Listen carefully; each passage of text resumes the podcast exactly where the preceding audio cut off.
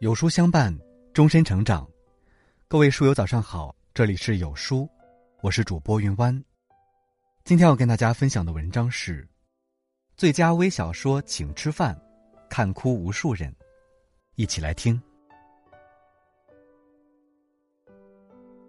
这个周末，周小五请了三个人吃饭，三个人中有两位是他的上司，还有一位是相处多年的朋友，对他都很重要。周小五提前一天就跟他们打了电话，每个人都说没问题。于是，周小五在酒店订好包厢，早早的赶到了。服务生介绍说，酒店有一种火锅套餐，分一百八十元、三百八十元和六百八十元三个档次。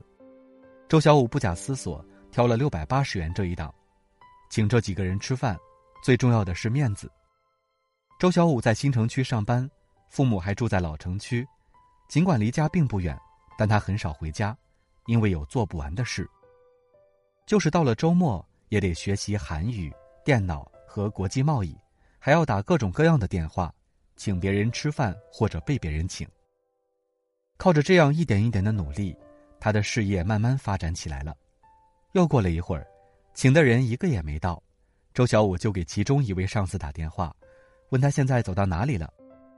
上司在电话里先是一愣。接着一副恍然大悟的口气说：“真不巧，刚才一个重要客户要我去一趟，事关重大，不能来了。”周小五说：“没关系，您忙您的。”他说完，把服务生喊过来说：“请把套餐换成三百八十元钱那一档的，有一位朋友不能来。”这时电话来了，是另一位上司打来的，说突然出了点事，得留在家里处理，不能来了。周小五忍不住自己的失望，问。必须您处理吗？上司说：“是的。”这样吧，明天或者下个周末我请你。话说到这个份上，周小五也只好认了。他又一次喊来服务生，尴尬的问：“能不能换成一百八十元钱那一档的？”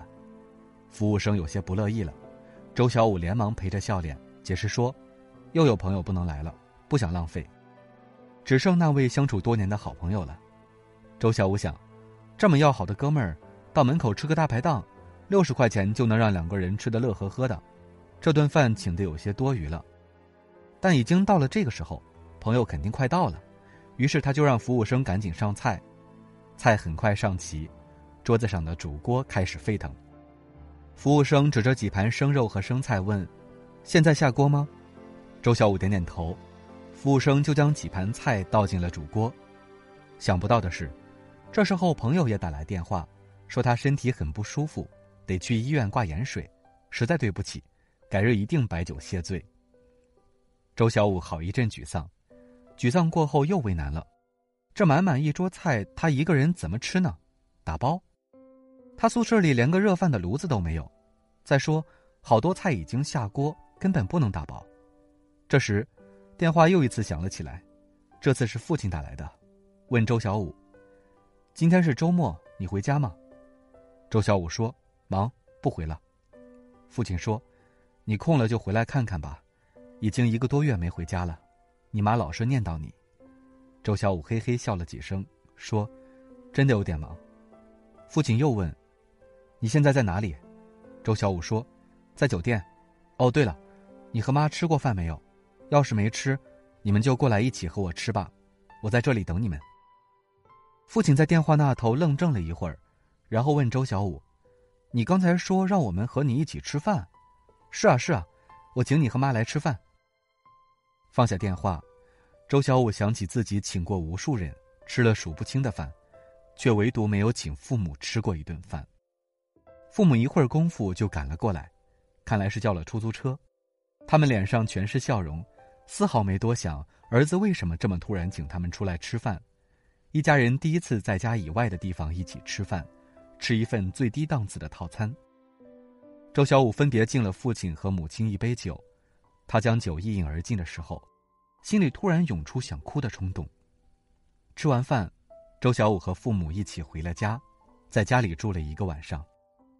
星期一一上班，一位同住一个小区的同事就跑过来告诉周小五：“昨天你爸妈在小区里逢人便讲，说你请他们在大酒店里吃了一顿高档饭，还说你给他们敬了酒。”祝他们身体健康。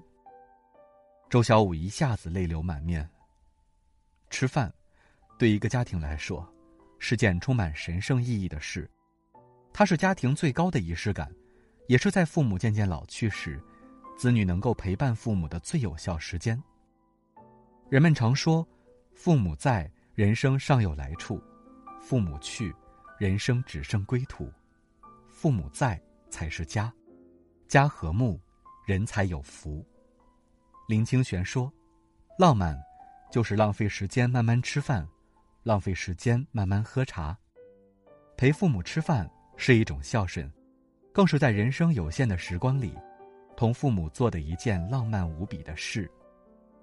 无论你多么忙，抽点时间请父母吃个饭，多陪陪他们吧，这就是送给他们最好的礼物。”